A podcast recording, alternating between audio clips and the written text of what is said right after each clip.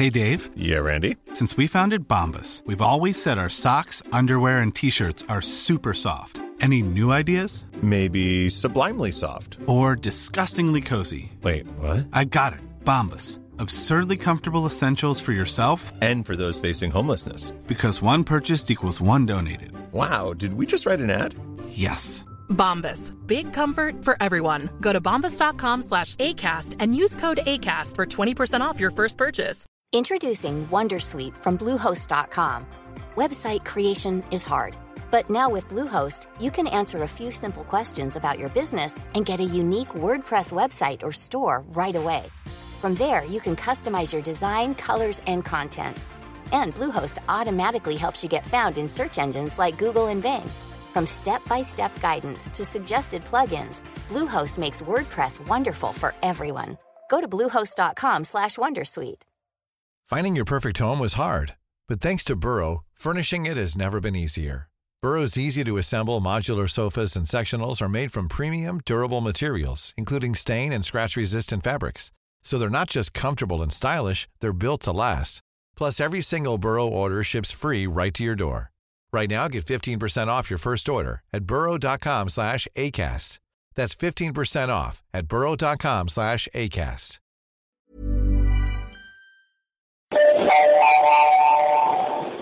¿Sabías que Oxfam Intermón está recogiendo firmas para tomar acción en favor de los derechos de los refugiados? ¿Y sabías que puedes unir tu podcast a la causa? En septiembre de 2016, únete al Podcast Action Day y demostremos de lo que somos capaces de hacer los podcasters.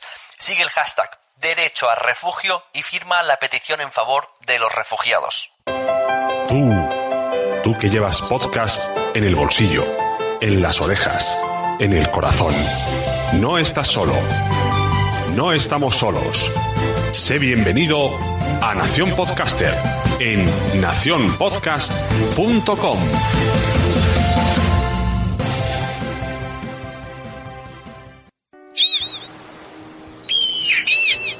¡Ay! ¡Ay, hola!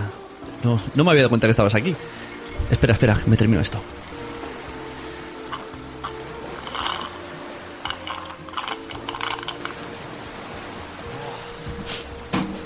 Hola, ya estoy aquí. Hola, pues yo soy Sune y estás escuchando Nación Podcaster en su periodo vacacional. El audio que has decidido escuchar es la continuidad del especial Podcast Fera 2015, esta vez renombrado como especial Estado del Podcasting 2016, donde vamos a contar con una serie de audios encadenados de otros compañeros del medio, donde nos dan la visión que tienen ellos sobre lo que está haciendo el podcasting en este año 2016. Son opiniones muy interesantes que os invito a escuchar con mucha atención. Algunos de los participantes os sorprenderán, a menos que hayáis leído las notas del programa o estéis leyendo esto en el post de nacionpodcast.com, donde entonces ya sabéis, además de saber quién participa, pues los enlaces que llevan a sus podcasts y los feeds donde poder suscribiros fácilmente.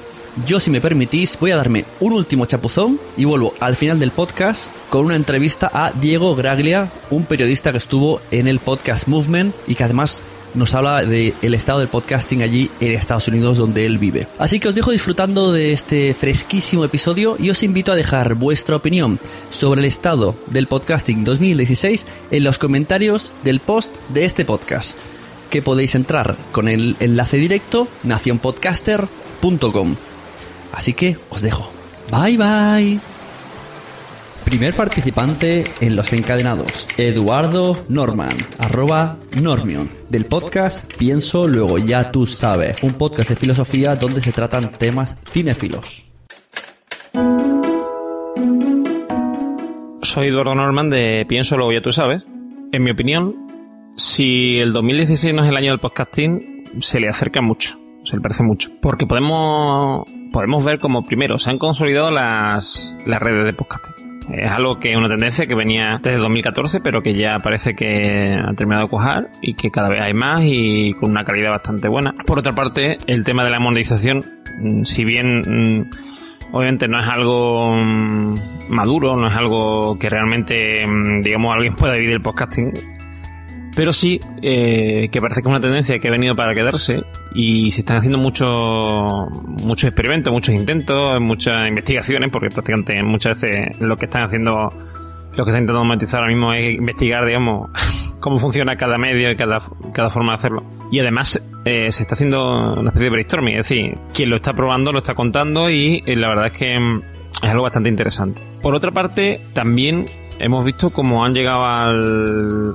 podcasting los medios tradicionales, con la entrada de, de Podium Podcast del grupo Prisa. Puede tener sus cosas positivas y sus cosas negativas, que evidentemente las tiene, pero sobre todo creo que hace ver primero que el podcasting está maduro como medio y segundo que es posible, eh, gracias a esto, quizá llegar a un público que ahora mismo nos, nos era más difícil de llegar. Habrá gente que va a escuchar la palabra podcast por primera vez gracias a, Podium y eso siempre es algo positivo independientemente que después mm, quizá eh, que el grupo Pisa no nos guste o lo que sea. Pero eso siempre, o sea, que hablen de, algo, siempre es positivo. Por otra parte, también eh, me parece muy interesante el, acercamiento que están haciendo ciertos ciertos profesionales, bueno, y, en general gente que tiene algo que contar, quiero decir, no solamente gente de tecnología, o que viene a hablar de series o de, un, de algo externo, sino gente que viene a contarnos mmm, su historia, lo que está haciendo, ya sea porque está viendo al extranjero y nos cuenta lo que hace allí, como eh, porque está montando una empresa o porque tiene un negocio y nos cuenta cómo va, etcétera. Eh, eso es algo que viene ya de 2013 más o menos y que yo creo que está a día de hoy muy consolidado. Y este año 2016 mmm, se está convirtiendo yo creo que casi en tendencia. Y eh, quizás desde mi punto de vista, lo más interesante es que, eh, por lo menos entre los podcasts que yo he empezado a escuchar este 2016, la calidad cada vez es algo más presente. Es decir, mmm, se da menos este fenómeno de 2009 de cuatro amigos que se ponen eh, a grabar un podcast sin precedentes, ¿sabes lo que es? Mm, con el micro de la PlayStation o de o el micro típico de mm, dos duros de, de, o sea, de dos euros de, del chino y eh, evolucionando hacia hace un audio un poco mejor desde el primer desde el primer episodio, es decir, sin ya digo, sin ese sonido de mm, freidora de patata que teníamos a lo mejor en el 2009 al principio. Cada vez más usual esto porque muchas veces la gente que se lanza, al menos uno de los que se lanza, mm, tiene ya, es decir, es mm, oyente viejo, por así decirlo, eh, eh, sabe cuáles son los estándares de hoy, mmm, sabe dónde buscar esta información, cada vez más información en castellano sobre el tema, están los cursos de Josh Green, está eh, Nación Podcaster, están también Promo Podcast, eh, Podcast Pro, o sea, es decir, cada vez hay más posibilidades de saber cómo hacer un podcast de forma, eh, digamos, si no, si no profesional, porque no tienes por qué ser profesional, pero sí con una mayor calidad, una calidad, eh, la calidad que merece nuestro oyente.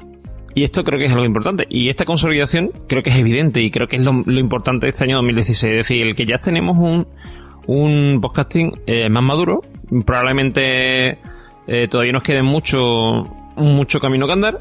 Vamos, probablemente no, nos queda mucho camino que andar. Pero yo creo que, que esto ya es algo que ha venido para quedarse. Es decir, el podcasting tiene muy complicado para desaparecer mmm, de la noche a la mañana. Porque cada vez, aparte que cada vez hay más podcasts, cada vez la, la red o sea, el conocimiento entre unos y otros es mayor. También es verdad que hay distintos, digamos, distintos ámbitos, pero cada vez están más unidos. Eh, y creo que hay un, algo que yo creo que caracteriza el podcasting de 2016, que es el, el Telegram. Es decir, el Telegram más que WhatsApp es la herramienta a día de hoy que permite mejor comunicación entre podcasters o entre podcasters y oyentes así a nivel general, con, por ejemplo, el chat de, de podcast de, de podcast.com, podcast con K, como el refresco, eh, que ahí hay es un, eso es un chat de oyentes donde se habla de todo tipo de temas relacionados con el podcasting y eh, también sobre todo que es una cosa que me apasiona los los chats eh, relativos a, a un podcast en concreto como por ejemplo es el de Nación Podcaster o el de los mensajeros ¿Mm? nos parece pelota Sonia. Eh, pero por ejemplo esos dos chats a mí me encantan y yo estoy ahí a piñón. Y eso creo que es algo por ejemplo, que nos distingue con respecto a, a la radio, quizá, que el tipo de interacción y tal, incluso de relación entre nosotros. A mí esto me apasiona, es decir, yo no sé a dónde vamos, o sea, lo que, lo que empezó en 2015, porque esto quizá, este tema sobre todo de la comunicación a través de Telegram despegó en 2015. Ahora en 2016 se está sentando y a mí me, apasiona porque creo que combinado con un medio de comunicación como es el podcasting mm, nos puede llevar a algo bastante interesante. Esto es mi visión sobre el 2016, espero que haya gustado y, y a ver qué es lo que nos dice el siguiente.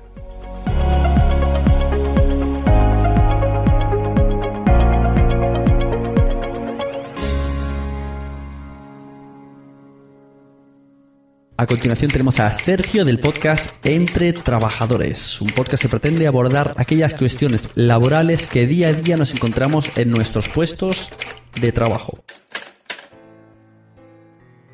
Muy buenas, yo soy Sergio y realizo el podcast Entre Trabajadores. A la pregunta de cómo veo yo el podcasting en la actualidad, pues diría lo siguiente aunque Norman ya ha tocado muy acertadamente las principales cuestiones que a día de hoy rodean al mundo del podcasting, sí que me gustaría comentar alguna de ellas. En primer lugar, hay que destacar el desembarco por todo lo grande del grupo Prisa con su red de podcast Podium. Esto nos hace pensar que al menos el podcasting es un medio de comunicación lo suficientemente consolidado para que sea explorado por uno de los principales medios de comunicación en España, como es el grupo Prisa. Esto, claro, también nos lleva a pensar en el siguiente punto. Las empresas no desarrollan sus proyectos por mero hobby, sino que seguramente, como podemos pensar, esperan rentabilizar la inversión. Con lo que queda meridianamente claro que el podcasting puede llegar a ser, y de hecho lo va a ser, un negocio. Este mensaje de que el podcasting pueda llegar a ser un negocio, realmente este año yo creo que está calando sobremanera, lo que consigue un efecto que podríamos denominar como de llamada para todos aquellos que aunque en un principio se lancen de nuevas como un simple hobby, pues puedan ver a posteriori remunerados sus esfuerzos. Otros ya directamente se lanzan a por la monetización desde el principio. Y también hay un tercer caso que se está dando a menudo y es los que ya estaban en el mundo de la monetización a través de la creación de contenidos, como pueden ser los blogueros, que han visto ahora en el podcasting una plataforma de lanzamiento y de promoción perfecta para sus proyectos que ya tenían en marcha. También, a mi modo de ver, se está dando una novedad este año, y es que los podcasts se están organizando en redes. Claro, la ventaja de las redes yo creo que queda manifiesta porque realmente proporciona una mayor exposición y visibilidad para todos los podcasts que conforman la red, además de garantizar y hacer estas como si fuera una especie de sello de calidad para los podcasts que componen la propia red, lo que hace también y como decíamos antes, que puedan ser mucho más monetizables.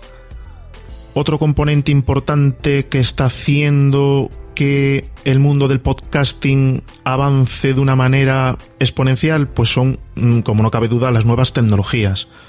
Eh, redes 4G, mayor cantidad de datos en las tarifas de nuestros teléfonos, mejores dispositivos móviles, mejores aplicaciones para la escucha de los podcasts, nuevas plataformas para el alojamiento de los mismos, nuevas herramientas de creación y así un largo etcétera. Pues todo esto en su conjunto hace posible que la escucha del podcast sea de lo más versátil, en cualquier momento, en cualquier lugar y cualquier contenido. Esta es la gran fortaleza del podcasting. Para finalizar, y paso ya el testigo al próximo audio, decir que, en mi opinión, un elemento clave para el desarrollo futuro del podcasting es cómo Google quiere implementar el podcast en su sistema de monetización. Así que acabo con una pregunta. ¿Llegará a ser el podcasting lo que ahora mismo es YouTube? ¿Llegará a ser el podcasting lo que ahora mismo es YouTube?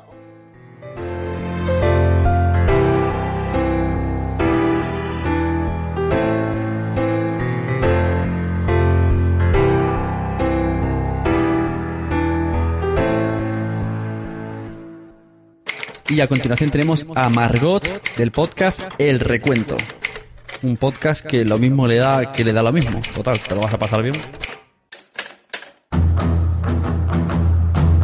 Hola a todos, soy Margot Martín de El Recuento. Gracias, UNE, por contar conmigo para hablar de cómo está el podcasting español. Voy a empezar contestando a esa pregunta que dejaba en el aire Sergio. Yo creo que no. Y ojalá me equivoque, pero creo que el podcasting no va a llegar a ser lo que ahora mismo es YouTube. Porque la imagen es mucho más viral que el audio. Pero voy a dejar otra pregunta. ¿Queremos ser YouTube? ¿Queremos ser como YouTube? ¿O nos conformamos con otra cosa? Conformarse ya tiene un punto negativo que no me acaba de gustar. En fin, me voy a centrar en la pregunta, en la pregunta que mm, nos plantea Sune, ¿cómo está el podcasting español en este verano de 2016? Voy a decir que interesante, muy interesante. Y debe de ser así porque mm, hay mucha gente que conozco, gente que conozco sobre todo de mi etapa en la radio, que me pregunta, mm, porque saben que yo me he lanzado a esto de hacer un podcast, pues por cómo lo veo, por qué me parece, eh, qué tal eso de los podcasts, eh, cómo lo ves.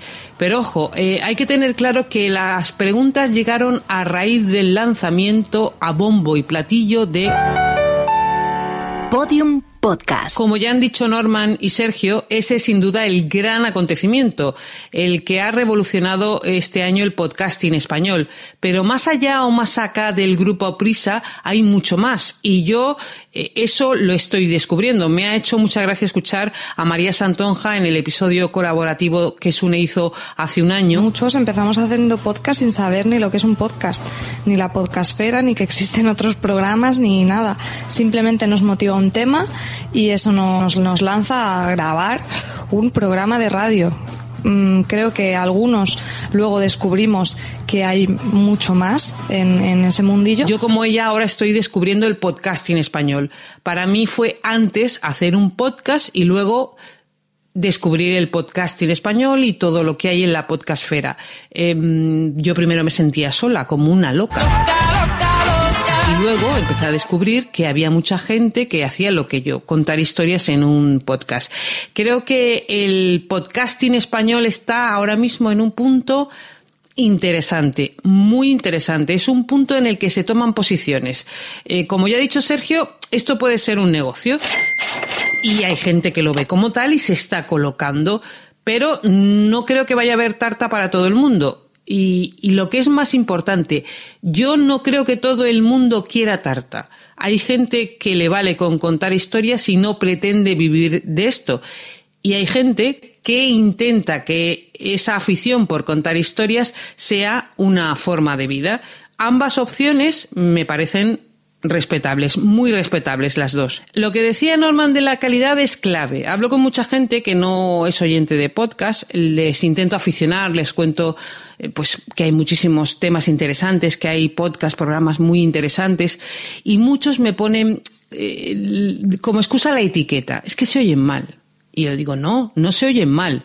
Hay muchos podcasts que se oyen muy bien y hay cosas muy interesantes que oír en los podcasts. Hay que quitar esa etiqueta, luchar contra esa etiqueta eh, que tenían los podcasts. Por eso lo que decía Norman es clave. La calidad ha mejorado y eso eh, es bueno para el podcasting español. Eh, y hay que quitar la etiqueta de que los podcasts se oyen mal, porque es una etiqueta injusta. Por último, los oyentes. Para mí siempre son los más importantes. No hacemos programas para nosotros mismos. Deberíamos hacerlos para ellos el podcasting tiene que llegar a los oyentes, a los que llegan y a muchos más. Y para mí esa es la asignatura un poco pendiente del podcasting español en este 2016. Eh, tenemos que analizar menos el podcasting. ¿Cómo? Me encanta Nación Podcaster. Ah, vale, vale. Y promocionar más los contenidos. Gracias, Une, por dejarme mmm, contar cositas. Eh, un beso muy fuerte. Nos oímos. Gracias, Margot. Muy bien entrados esos cortes ahí. Ahora vamos con Víctor. A continuación, Víctor Correal del podcast No es Asunto Vuestro, un podcast donde nos explica la creación de una startup que se llama Guide 3, 2, estás dentro. Hola, soy Víctor Correal del podcast No es Asunto Vuestro. Yo no voy a hacer una descripción del estado del podcasting, sino una lista de deseos de lo que me gustaría que viniera para mejorar el estado del podcasting. Y seguramente no, no es la lista que os esperáis. Mm, Aquello típico que hacemos los podcasters muchas veces de que iTunes de las estadísticas, que Google haga su aplicación. No. Eh, es una lista, de hecho, de un solo elemento y lo mejor de todo es que que se cumpla o que no se cumpla está completamente en nuestras manos. Siempre nos comparamos con YouTube, porque claro, los youtubers tienen una herramienta mejor. Y, YouTube, de hecho, no es lo que es hoy en día porque fuera una herramienta buenísima desde el inicio. YouTube es lo que es hoy en día porque desde el inicio muchos de sus contenidos eran muy buenos y atrajeron a la gente que no sabía ni lo que era YouTube a YouTube. Así que mi deseo es que dejemos de fijarnos en las herramientas que tenemos, en si la SER ahora le ha dado por hacer podcast, en si Apple no sé qué, y esforcémonos por hacer buenos contenidos, contenidos originales. Está bien hacer una tertulia de, de videojuegos o de series, y son podcasts necesarios, pero si de verdad queremos trascender como medio, necesitamos más locuras. YouTube es hoy en día lo que es porque un día alguien inventó los flash mobs, porque alguien abrió las puertas de su casa y comenzó a explicar su vida, porque una pandilla de chiflados tuvo la poco saludable idea de preparar una gigantesca lasaña, o porque dos amigos se dedicaron a hacer experimentos en vídeo para desmentir los mitos de la ciencia. Se nos tiene que ir más la olla haciendo podcast. Si no, estamos desaprovechando la principal ventaja del podcasting, y es que no tenemos a ningún presidente vejestorio de una cadena de radio o de televisión diciéndonos lo que tenemos que hacer o lo que no tenemos que hacer. Podemos crear lo que nos dé la gana. Solo así trascenderemos de verdad y atraeremos a más gente al mundo del podcasting. Y cuando nosotros, nosotros lo hagamos más grande, será cuando Apple y Google o quien sea nos mejorarán las herramientas. Ah, como queriendo decir que una idea original sería, por ejemplo, crear una aplicación para ver documentales y luego un podcast explicándolo todo como lo montas, ¿no? Tú te callas.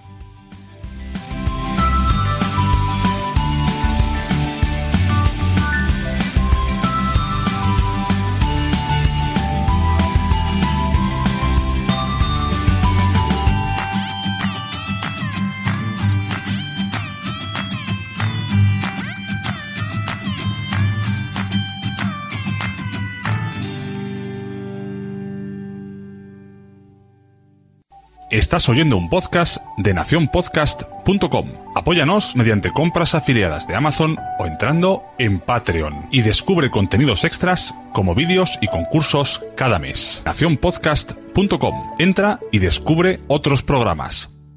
Y seguimos con nuestro especial encadenados. A continuación, Tesaku, Teresa del podcast Coaching Digital. Muy buenas a todos, os habla desde Valencia Teresa Saez, más conocida en la red como Tesacu. Bloguera desde hace unos cuantos años en tesacu.com y creadora del podcast Coaching Digital para Espíritus Nomads. Para mí el podcasting en este 2016 viene y va a venir marcado por tres cosas fundamentalmente. La primera por la divulgación del concepto entre la población. Las redes de podcast del estilo Nación Podcast, Emilcar FM y por supuesto Podium Podcast van a contribuir sin duda a ello. La gente aquí en España no conoce muy bien qué es esto de los podcasts y del podcasting.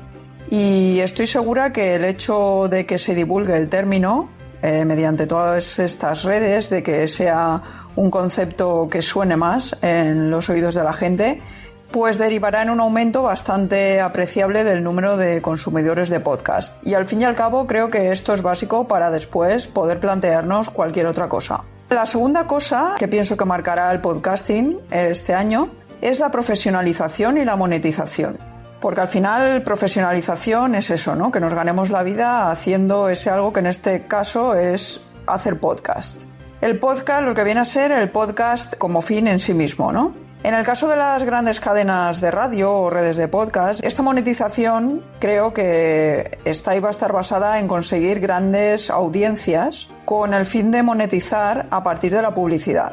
Y en el caso del resto de mortales, y en eso coincido con lo que decía Víctor Correal, estará basada o deberá de estar más basada en la especialización y en la diferenciación que no en la consecución de grandes audiencias, porque en este sentido sería difícil competir con las redes estas de podcast que acabo de comentar. En este sentido creo que se trata de dos modelos de negocio diferenciados.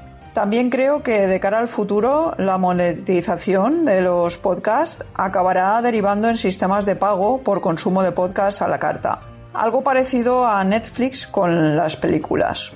La tercera cosa que marcará y marca el podcasting en este año creo que es el uso del podcasting como herramienta de marketing. Y aquí creo que el gran reto va a ser conseguir medir y analizar los resultados de un podcast de manera objetiva que al fin y al cabo va a ser esto lo que nos va a permitir venderlo como herramienta a los negocios y poder obtener por aquí otra vía de, ingresos. Y bueno, esto es lo que yo pienso, lo que yo veo y hacia dónde creo que va a ir el mundo del podcasting en este 2016. Muchas gracias a Sune por dejarme participar en este podcast colaborativo. Saludos.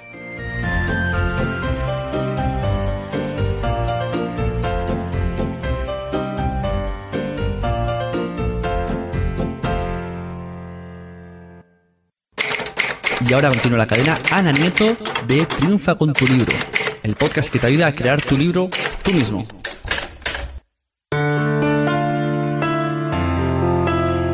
Hola a todos, hola a todas, soy Ana Nieto de triunfacontulibro.com. Mil gracias Sune por permitirme estar aquí entre tanto crack para hablar sobre el podcasting y el podcasting de este verano. No me quiero repetir sobre cosas que ya han dicho mis predecesores, que estoy totalmente de acuerdo, especialmente con Teresa eh, Sáenz, que es eh, mi predecesora más inmediata. Y bueno, deciros eh, dos cosas. Yo creo que eh, el podcasting tiene que pasar por conseguir más audiencia, ¿no? Porque la gente conozca más el podcast. Y os contaré que como curiosidad, eh, yo cuando empecé con esto del podcast hace año y medio, me di cuenta que muchos de los seguidores, os diría que más de la mitad escuchaban el podcast a través del ordenador. Eh, tuve que hacer un poco de evangelizadora Mm, para decir cómo se escuchaba un podcast y la importancia que es escucharla a través de un móvil. Eh, de hecho, el último, el, el, último no, el piropo que más me ha gustado como podcaster me lo hizo el otro día una seguidora que me dijo, Ana, te llevo en mi bolso.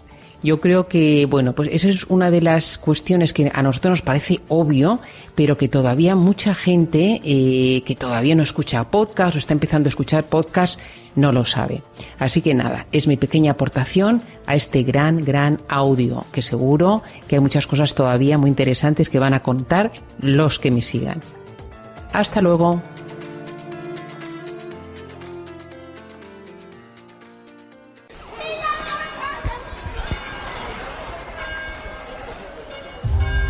El 11 de abril de 2018 se produjo una tormenta solar de clase X9.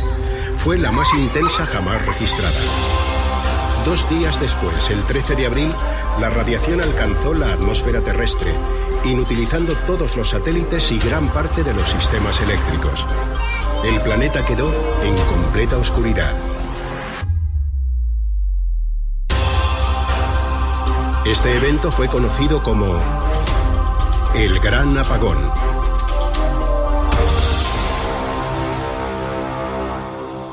A continuación, una colaboración que me hace mucha ilusión. Se trata de Ana Alonso del podcast El Gran Apagón. Soy Ana Alonso, directora del Gran Apagón de Podium Podcast. Como bien sabéis, soy una recién llegada al mundo del podcast y espero que una plataforma como Podium ayude a difundir el podcast no solo en España, sino también en todos los países de habla hispana, como está sucediendo desde hace ya bastantes años en Estados Unidos. Como dice Tesaku, la divulgación del concepto es importante. Muchos de los que aquí participáis lleváis años explicándoles a la gente qué es un podcast y yo me he enfrentado últimamente a esto. Podcast, eh, podcast, podcast, en fin, vosotros, vosotros sabéis. Además, en el caso de la ficción, que es algo muy especializado, yo hago un podcast de ficción, El Gran Apagón, y mucha gente se acuerda de los viejos radioteatros, pero no imagina que se pueda hacer algo moderno en la ficción hoy en día porque piensan que el audio es algo del pasado y creo que tiene mucho futuro, pero efectivamente para que tenga futuro tenemos que dar a conocer el podcast. Cuanta más gente los consuma, más fácil será en el futuro sacarle una rentabilidad. Esto será determinante primero para que quienes elaboran podcast tengan medios y puedan vivir de ello, algo que, que esperamos que suceda pronto. Y en España es un futuro que está por explorar, pero como todo lo que está por explorar, pues es muy emocionante. Un saludo a todos y a todas y muchas gracias, Sune. Estás escuchando Nación Podcaster. Y el último audio de este encadenado os va a encantar. Se trata de David García, es ex podcaster y actualmente tiene en marcha una investigación sobre podcasting. Pero mejor os lo explica él. Hola, ¿qué tal? Saludos amigos, amigas y muchísimas gracias a, Sune por ofrecerme esta oportunidad de participar en este podcast interesantísimo, podcast colaborativo, en esta cadena de mensajes que, bueno, pues eh, ha tenido a bien realizar para uno de los capítulos de verano de este fantástico podcast. Que Sune, un saludo muy fuerte y lógicamente también trasladamos estos saludos y estos abrazos podcasteros a, a todo el mundo que nos esté escuchando en este momento. Mi nombre es David García, yo fui podcaster en mi momento, no he dejado de ser escucha de podcast, eso nunca, pero sí que tuve mi pequeño proyecto de podcasting hace dos, tres años, tres años, en el año 2013, era un pequeño podcast de, mitología greco-latina, greco-romana, con el nombre de Olim Podcast. Bueno, pues después de un año realizándolo y unos cuantos capítulos que procuraba que fueran semanales, finalmente a uno se le complicó la vida desde el punto de vista académico y, y tuvo que dejarlo. Y digo que se me complicó la vida desde el punto de vista académico porque comencé a acercarme al podcasting desde otro punto de vista, en este caso desde la investigación. Actualmente tenemos un, equipo de investigación en, en, la UNED, en la Universidad Nacional de Educación a Distancia, donde bueno, pues estamos investigando en relación con la comunicación digital, las nuevas narrativas digitales, y en este momento me encuentro realizando una, una investigación sobre la narrativa del podcasting, pero del podcasting independiente, del llamado podcasting amateur, de la podcastfera que, que todos nosotros conocemos. Así que, bueno, pues eh, sí que quiero hablar en relación con ello. Va a ser uno de los puntos que voy a tratar en, este, en esta breve intervención. Intentaré que sea breve, intentaré no, no irme demasiado por las ramas con el propósito de que no os canse demasiado. Así que sin más, amigos, amigas, venga, comenzamos. El primer aspecto que quiero tratar es la aparición de la primera red de podcast de nuestro país vinculada a una gran corporación mediática, como es el grupo Prisa, fuera de lo que es el podcasting independiente. Esto es novedoso en nuestro país, pero no en otros lugares, como por ejemplo en Estados Unidos, donde varios medios de comunicación llevan tiempo incluyendo contenidos en formato podcast, como por ejemplo hace la revista Wired, una revista especializada en tecnología. En general, mi visión sobre Podium Podcast, yo celebro la presencia de esta red que se suma a la oferta de redes de podcast que ya previamente existían en la podcastfera nacional. Y lo celebro por dos motivos, por dos razones. Primero, porque algunos de sus podcasts merecen muchísimo la pena, como es el caso del Gran Apagón, que a mí personalmente me parece el mejor de todo este proyecto, y, y desde mi punto de vista es el producto franquicia de toda la red. Y en segundo lugar, porque, como se ha dicho previamente, esta red va a descubrir el podcasting para personas que jamás se habían acercado a este medio. Con lo cual yo creo que la aportación de Podium, como actor promocional y difusor del propio podcasting, creo que, puede ser ciertamente interesante. Al hilo de todo esto, ya que estamos hablando de redes de podcast, em, yo tengo la visión de, este tipo de redes, que por cierto son instrumentos o estrategias que se han desarrollado como una de las tendencias de los últimos meses en la podcastfera española. Digo que tengo la visión de este tipo de estrategias como modelos muy inteligentes, muy inteligentes para la captación de nuevos oyentes. Lógicamente no, no me quiero repetir ¿no? en relación con lo que otros compañeros han aportado sobre ese marchamo de calidad que da el hecho de que un podcast forme parte de una red que tiene un contenido curado, que conocemos al propietario, vamos a decirlo así, o al coordinador, al promotor de esa red y sabemos que es una persona que cuida el contenido, es una persona que no le vale cualquier cosa, con lo cual el hecho de que tenga un podcast fichado dentro de esa red ya es un marchamo de calidad ¿no? para el propio podcast. Al margen de eso, yo creo que es un modelo muy inteligente, como decía antes, para la captación de nuevos oyentes. Cada podcast de una red funciona como ventana de entrada al edificio mediático construido alrededor de esa red. De modo que uno puede acceder por la ventana de la cocina, pero descubrir, por ejemplo, una sala de estar fantástica donde también merece la pena pasar tiempo, ¿no? Eso va a provocar la aparición del escucha seguidor, ya no de un programa concreto, sino de varios espacios de una misma red, que va a navegar por ella consumiendo los diferentes programas que provee la propia red. Quiero tratar también sobre el podcasting como negocio. Yo creo que tendemos a abusar del eje dicotómico amateurismo frente a profesionalización. Yo creo que ese eje, tal y como se está planteando, no, no es válido, no es correcto, no sirve para entender la situación actual de la podcastfera. ¿Por qué? Porque hay elementos que están en medio. Es decir, la cuestión no se resuelve desde la bipolaridad, o amateur o totalmente profesional.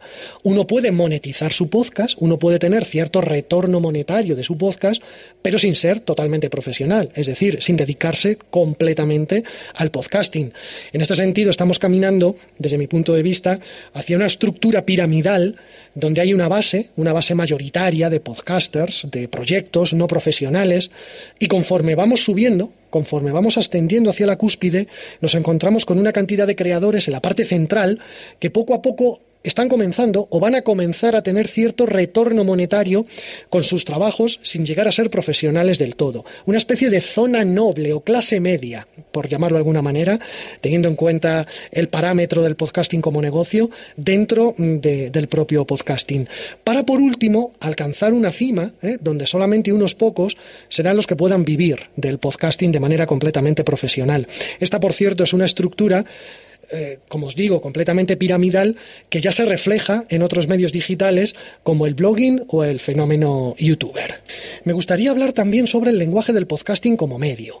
En el ámbito académico siempre decimos que un medio no es lo suficientemente maduro hasta que no genera un lenguaje propio. La situación de los primeros años del podcasting era como la que vivió el cine durante sus años iniciales. La época de los hermanos Lumière, ¿eh? cuando las películas de cine eran realmente teatro filmado utilizando una cámara estática y con los actores saliendo y entrando a la escena. Bueno, pues desde ahí el cine evolucionó para tener un lenguaje propio, con movimientos de cámara, con la incorporación del sonido, primero efectos y música, luego con la inclusión de la voz de los actores, la llegada de las grandes superproducciones que coinciden con la aparición de un competidor tremendo como fue la televisión. En definitiva, yo creo que el podcasting está en ese punto de generación de su propio lenguaje que lo diferencie del medio más próximo narrativamente hablando, que es la radio, sin ninguna duda.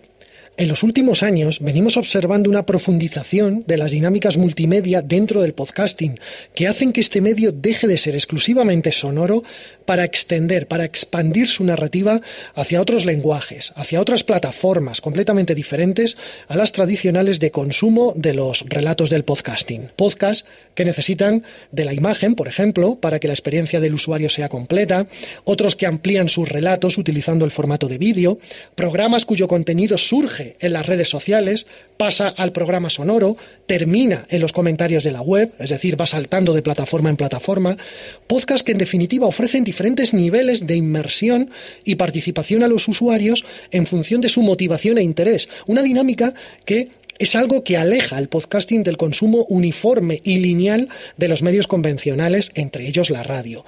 En otras palabras, yo creo que el podcasting está desbordando cada vez más el lenguaje exclusivamente sonoro que comparte con la radio para construir su propia gramática, que es hipermedia y transmedia. Tal y como nació hace algo más de una década, el podcasting era una práctica centrada en el medio, media centered, es decir, estaba basada en un solo medio, la grabación sonora. Ahora se ha convertido en todo un medio narrative centered, es decir, lo importante es la historia, la narrativa, el relato que se distribuye por diferentes medios. Y por terminar, y además también por hablar de algo que yo estoy viviendo muy de cerca, el año 2016 es el año en el que comienza a explorarse de manera más profunda el podcasting como objeto de estudio en grupos de investigación en la universidad. Nosotros en la UNED tenemos un equipo de investigadores centrados en las nuevas narrativas digitales y en este sentido podría caber la posibilidad de que en un medio o largo plazo pudiera existir una línea de investigación sobre el podcasting exclusivamente dedicada al, podcasting, vinculada a nuevos programas de doctorado en comunicación digital. Esto daría lugar a la aparición de textos académicos, de tesis doctorales, de libros o artículos de investigación que seguro van a aportar nuevas aproximaciones, visiones y propuestas al ámbito del podcasting. Bueno, Sune, amigos, amigas, hasta aquí nada más. Espero no haber sido especialmente pesado. Vuelvo a reiterar las gracias al amigo Sune por invitarme a su casa y un saludo para todos y para todas.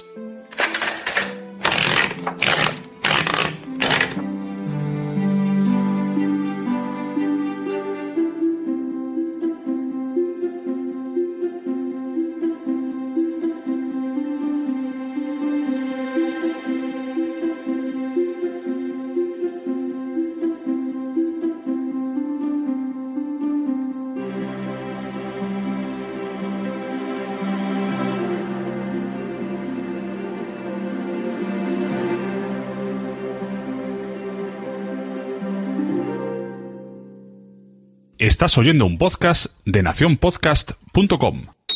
Recientemente llegó a mí una noticia, una publicación de univision.com, cuyo título era Desde Silicon Valley.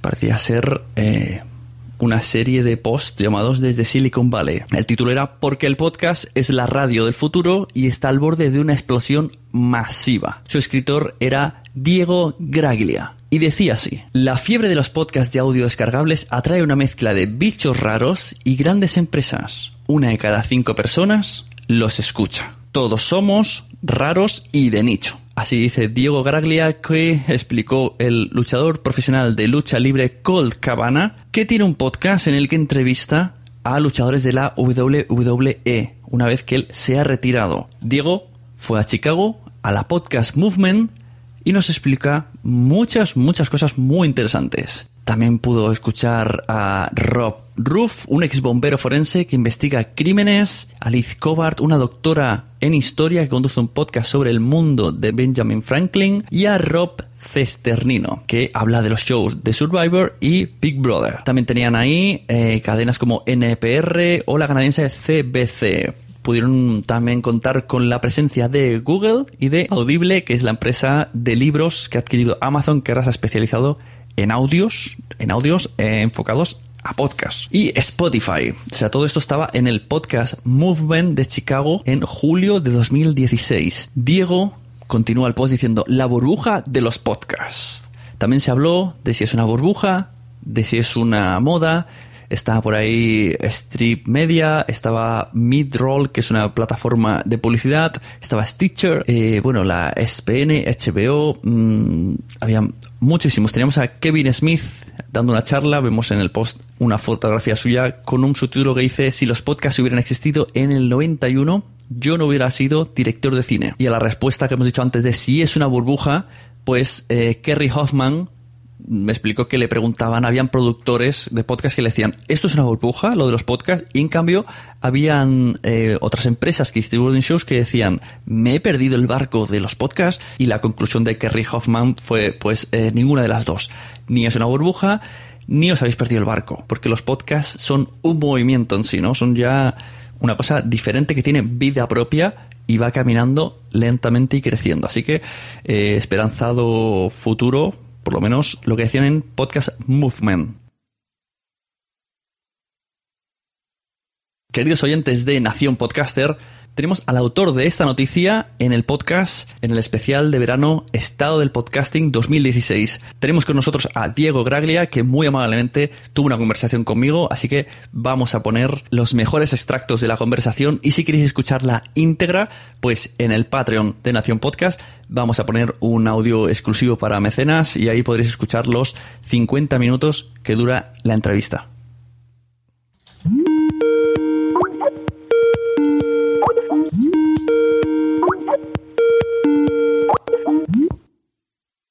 Sí, yo la primera vez que voy a Podcast Movement y fui por dos cosas. Una, porque estoy trabajando como periodista cubriendo Silicon Valley y me interesa cualquier cosa digital, entonces era una buena oportunidad para hacer un reportaje que es el que, que el que me terminó conectando contigo porque me retuiteó alguien en, en, España y, y vi que hay mucho hubo mucha repercusión. Y bueno, ¿dónde escuchas tú? Que será toda esa zona ese territorio de Estados Unidos, eh, como desde que lo escuchas hasta ahora, más o menos, cómo ha evolucionado. Como, ya aprovecho que como el argumento del podcast que he hecho yo se llama Estado de la podcast del podcasting 2016, pues también explícame tu lado de un poco la historia de donde empezaste tú a escuchar y cómo lo ves ahora. A ver si algún día llegamos a eso. Yo eh, creo que descubrí los podcasts porque hay un programa de NPR, eh, de National Public Radio, que se llama On the Media que es análisis de, medios y cultura en un sentido amplio.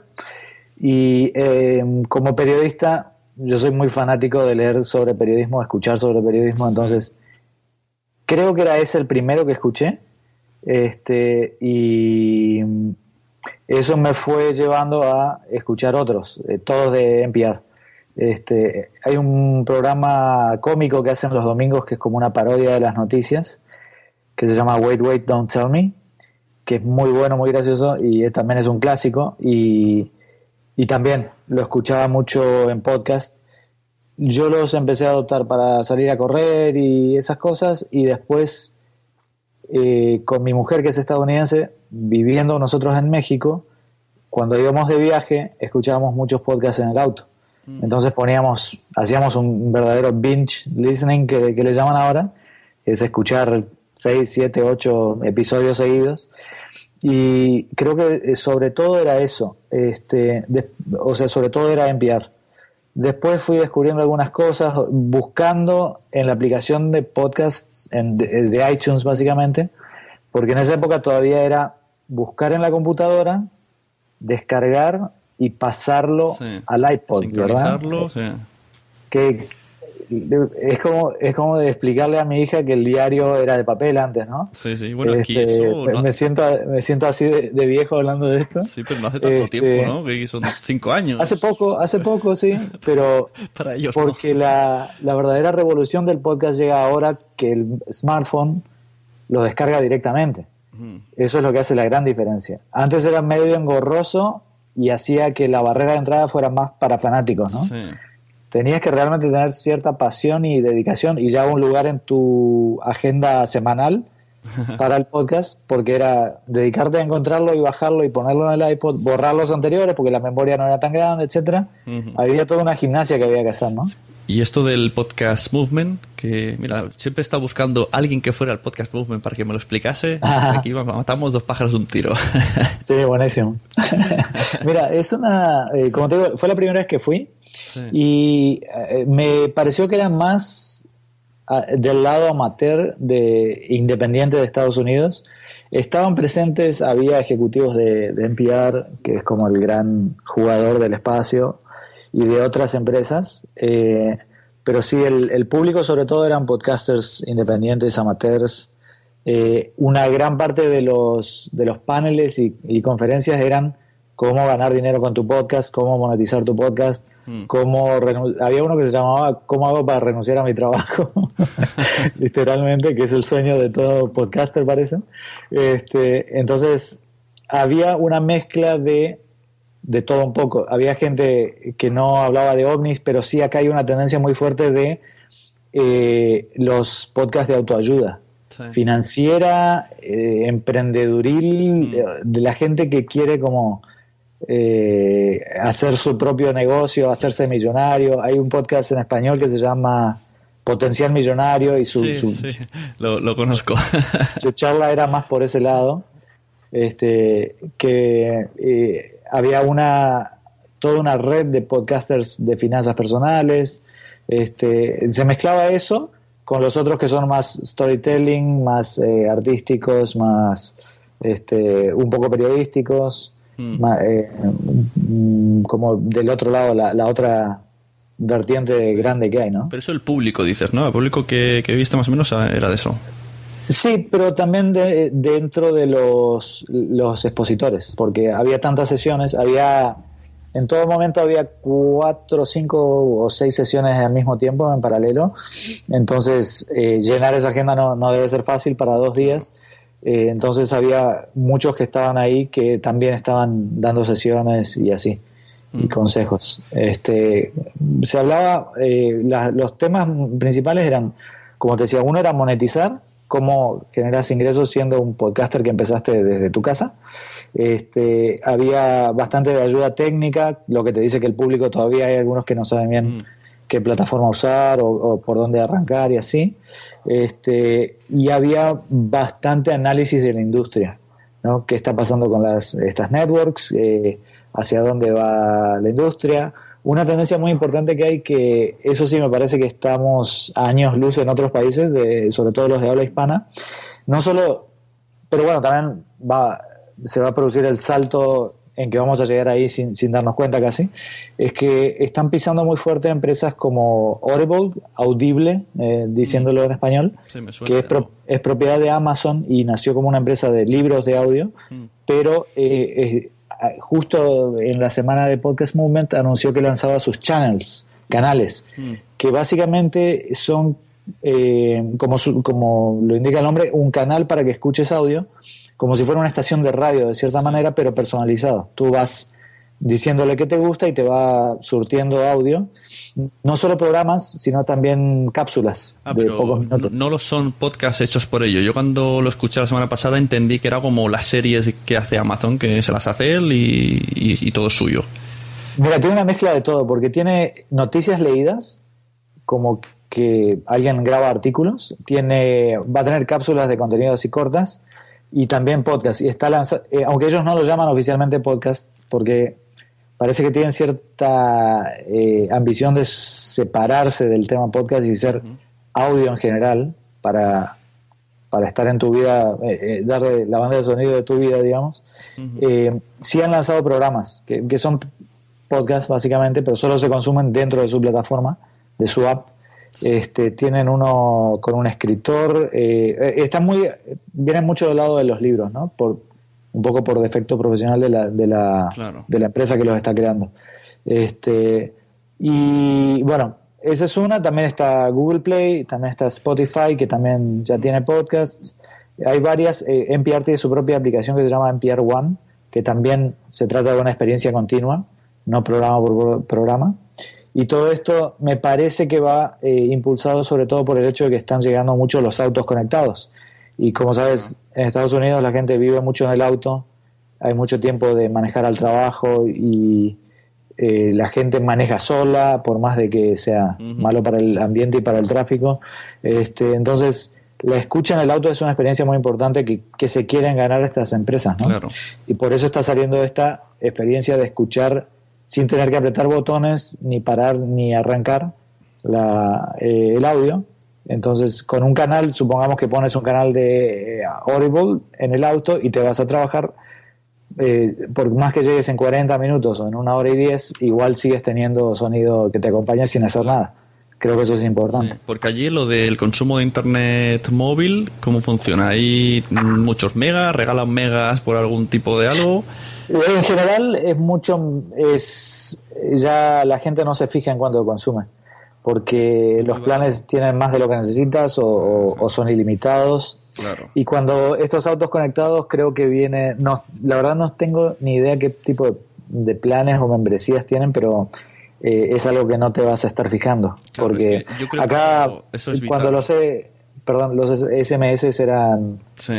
ilimitados desde hace años, eh, los minutos ya son ilimitados también, entonces la tendencia acá siempre ha sido esa, como hay mucha competencia en, en operadoras de celular, este, te van dando planes ilimitados de todo, entonces la- los datos también van a ser así pronto. Eso también es un, un impedimento aquí que tenemos normalmente te dan un giga gratis y luego cada mega tienes que pagar que como te descuides te acabas pagando 30, 40, 50 euros en claramente bajándote cosas o viendo, viendo un vídeo de YouTube que te consume 300 megas. Entonces, eh, claro, si fuera ilimitado y en el coche todo sería mucho más fácil. Exacto, exacto. No, claro, yo lo que hago es descargarlos en casa y, y después los escucho por ahí, tengo una lista grande. Ajá. ¿Y tú no tienes podcast? Estoy lanzando uno eh, que se llama El Valle de los Tercos. ¿En castellano? Y se tra- sí, sí, sí, es en español. eh, y se trata de entrevistas con emprendedores latinoamericanos en Silicon Valley. Cuando saques el podcast dímelo porque lo- a mí me interesa mucho. Sí. Volveré a, hacer la promoción cuando pueda. y, tanto. y apúntate, ya que eres argentino, cuando lo saques, les escribes a Argentina Podcastera y te ponen en su, en su lista. Ellos acogen a cualquier argentino. Ah, sí, ah, bueno. Están buscando de cualquier lugar del hace podcast. Excelente. Bueno, muchas gracias por tu tiempo y por invitarme. La verdad que ha sido un placer. ¿eh? Hasta luego. Dios. Cuídate.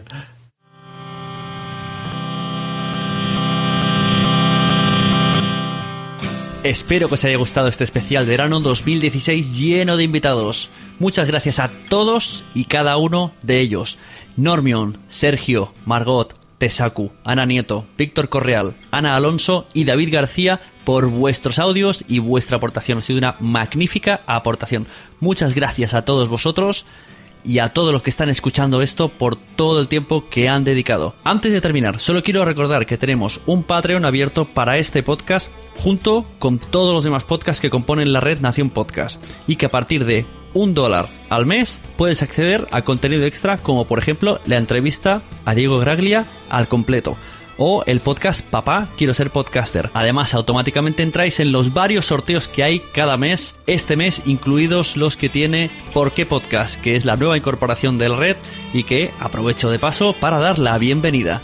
Y por último, por último, no me quiero ir sin deciros de nuevo, recomendar podcasts. Muchos, los que sean, a todo el mundo. Porque es que a todos les gustan los podcasts pero ellos todavía no lo saben. Adiós.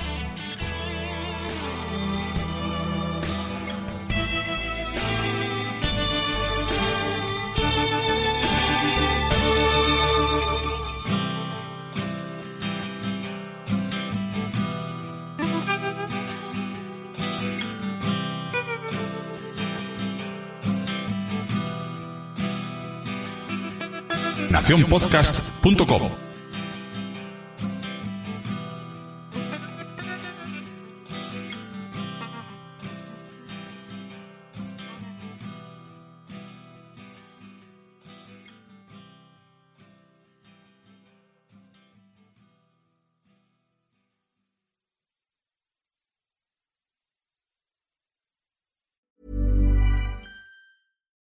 Hi, this is Bachelor Clues from Game of Roses, of course, and I want to talk about Club Med. Everybody knows Club Med has been the pioneer of the all inclusive resort since 1950, with almost 70 resorts worldwide, ranging from beachside destinations in the Caribbean and Mexico to exotic locations like the Maldives and Morocco, or even the mountain destinations like Japan and the European Alps. Dine on delicious gourmet cuisine, enjoy more than 20 activities, and make memories with your family. For more information, visit clubmed.us or call 1 800 Club Med or your travel advisor. ¿Te ha gustado este episodio? Pues vuelve al siguiente a por más. Y si te has quedado con muchas ganas, entra en nuestro premium. Quiero ser podcaster.com barra premium. Ahí tienes un montón de episodios más además sin cortes y muchísimas cosas más extras.